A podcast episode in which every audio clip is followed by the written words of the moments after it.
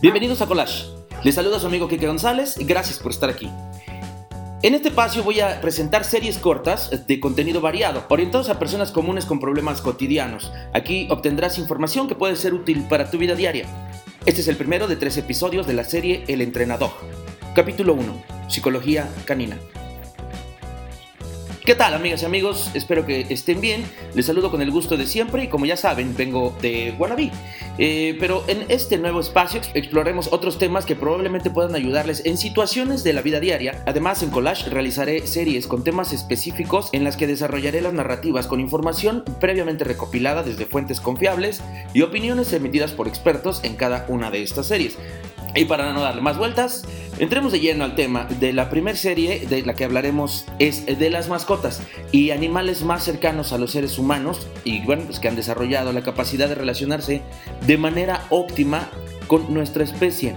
Se trata de los perros. Vamos a dejar a un lado las nimiedades y datos obvios y vamos hablando del adiestramiento canino. Todos tenemos o hemos tenido problemas con nuestras mascotas, ya sea por mala conducta o agresividad, incluso por ataques a personas. Así que para dar inicio a esta serie les voy a compartir algo sobre la psicología canina. Cabe mencionar que no soy experto, pero las fuentes citadas en este espacio son altamente confiables. ¿Qué es la psicología canina y quién la aplica? Para empezar con esto, si quieres convertirte en un adiestrador canino profesional o en un experto en psicología canina, o quizá únicamente entender mucho más a fondo lo que siente y pasa por la cabeza de tu perro, es importante tener en cuenta que los animales no necesitan solo alimentos, agua y refugio, sino también, tras milenios de convivencia con los humanos, necesitan amor, compañía y mantener buenas relaciones basadas en ciertas jerarquías. Una no buena conjunción de los anteriores elementos puede provocarle sufrimiento o malestar, cuya punta del iceberg son problemas de comportamiento. Por esta razón, pueden necesitar la ayuda de un profesional en psicología canina o un experto en comportamiento animal, también llamado etólogo. Los perros son animales que aprenden a obedecer para cumplir ciertas obligaciones que requiere la vida de la ciudad. Por ejemplo, pasear con correa, vivir en un espacio a veces reducido, como un departamento, cumplir con un horario para alimentarse o vaciar la vejiga, etc. Esto hablando de eh, aquellos que vivimos en el interior de una zona urbana. Algunos otros eh, pues tendrán mucha más libertad al vivir al aire libre como en zonas rurales. Aún así, es importante que puedan tener momentos para desarrollar su destreza o tendencia natural como relacionarse con otros perros, contar con espacios y momentos para correr sin límites y afrontar problemas que estimulen su inteligencia. Esto es muy importante. Estos aspectos son imprescindibles para que el perro pueda crecer sin problemas emocionales. Además, los perros son seres sociales. En su propia naturaleza cuentan con el sentimiento de vivir en manada. En la ciudad, esta manada la crearán eh, con el dueño y su familia. Esto puede llevar a conflictos y provocar en el perro comportamientos como depresión, agresividad, ansiedad, miedos o fobias. Estos casos pueden detonar en que el animal necesite ayuda profesional para poder detectar los puntos que generan los conflictos del perro y pues ayudarle a solucionarlos. Ahora, planteemos la pregunta, ¿en qué situaciones puede necesitar un perro un psicólogo canino? Bueno, pues según expertos, son varias situaciones que pueden provocar un trastorno mental en el perro. Una de ellas es pasar mucho tiempo solo. Con el ritmo de vida de la ciudad, muchos de nuestros animales se quedan durante horas en casa que puede llevarlos a sufrir episodios de estrés y ansiedad. Otra causa puede ser la llegada de un nuevo miembro a la familia. Si el perro está acostumbrado a ser el centro de atención y de repente aparece un nuevo miembro, puede representar problemas emocionales. Cambiar de lugar también puede desarrollarle problemas de comportamiento. Si tu perro ha estado viviendo en el mismo lugar y de repente hay una mudanza, puede que le cueste un poco más de tiempo adaptarse al nuevo sitio o incluso que nunca se adapte. Muchas de las consultas con un psicólogo canino se deben a conflictos que el perro sufre por momentos traumáticos de su pasado. Los problemas de conducta son frecuentes en los perros adoptados. Estos han podido ser abandonados, maltratados o han tenido carencias de socialización temprana, lo que les representa a ellos actitudes de estrés, depresión, exceso de apego, agresividad o posesión y en algunos casos muchísimo miedo. Por ejemplo, si el perro en algún momento de su vida ha pasado por etapas de falta de comida e hidratación, también es posible que desarrolle problemas de posesividad con la comida, por ejemplo.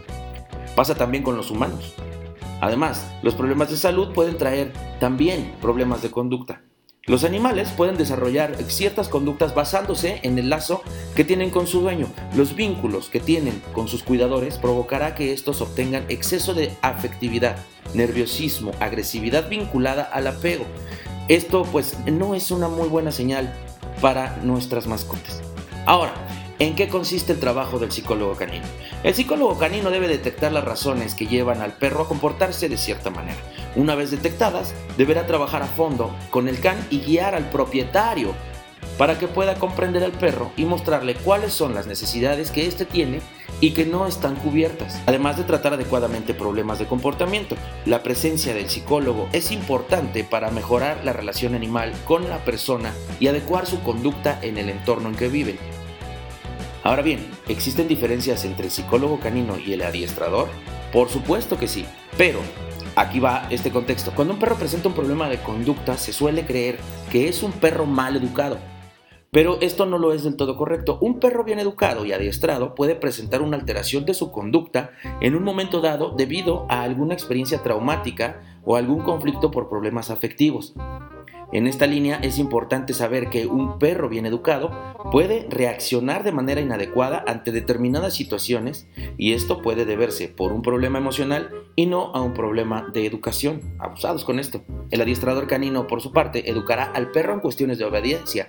El psicólogo tratará al animal para conocer las causas de su comportamiento. Ahí están las diferencias. Por ejemplo, el adiestrador canino podría enseñar al perro y a su dueño a pasear con la correa y el psicólogo les ayudará a superar la ansiedad por separación.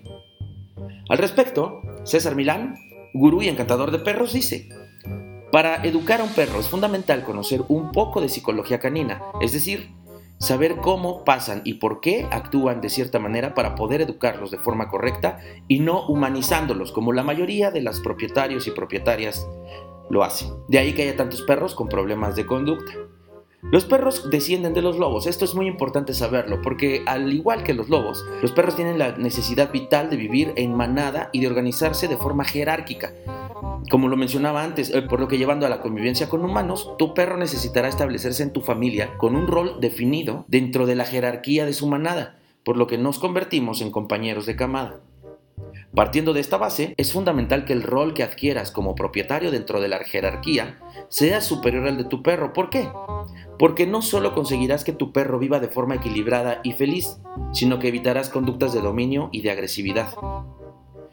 Debes mentalizarte en aplicar psicología canina y no psicología humana a la hora de relacionarte con tu perro. Solo de esta manera tu perro entenderá y tú le entenderás a él. La educación y la aplicación de la psicología canina deben empezar desde el primer día en que tengas a tu perro en casa. Cuando es muy cachorro, el perro se siente inseguro y tiene mucho miedo. Buscará en ti la protección y la seguridad. Dásela. Ayúdale a adaptarse a su nuevo entorno, a que se acostumbre a personas, ruidos, olores, etc. Ahora bien, hay que estar muy atentos a la etapa de socialización, que es una etapa crítica del cachorro que se da entre los 2 y 4 meses de nacidos. Durante estos dos meses deberás relacionar a tu perro cachorro con otros perros, personas, ruidos, entornos, etc. Esto para hacer de tu perro un perro seguro, confiado, sociable. De esta forma evitarás problemas de agresividad y miedos. A medida que crezca, la disciplina y el afecto deben ser primordiales. Notarás cómo durante la adolescencia tu perro empieza a ser rebelde, desobedece en muchas ocasiones y parece desafiarte. No te preocupes porque forma parte de su desarrollo. El perro adolescente, a partir de los 6 meses de edad, está intentando fijar su rol y el ansia dominante aparecerá. No lo dejes. Y recuérdale que el único jefe de la manada eres tú, pero sea amable. Una vez llegada esta etapa, es importantísimo que no te olvides del ejercicio físico. Es una parte muy importante de la psicología del perro. El ejercicio físico permite que el perro canalice su energía.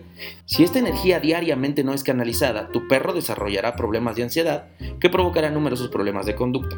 Si tu perro fue educado bajo estas pautas, o si no lo ha sido, siempre estás a tiempo de aplicar las pautas de psicología canina a tu perro y él siempre reconocerá tu autoridad y será un perro alegre, dócil y con personalidad. Bueno, hasta aquí llegamos con este primer episodio de la serie El Entrenador. Espero que esta información les sea útil y en los próximos capítulos desarrollaremos más puntos relacionados con este tema que al menos nos dará para unos tres episodios. Pues no me queda más que despedirme, agradeciendo como siempre que compartan este contenido con aquellos que consideren que van a poder disfrutarlo tanto como nosotros y sobre todo sacarle algo de provecho. Nos escuchamos en el siguiente episodio. Muchísimas gracias.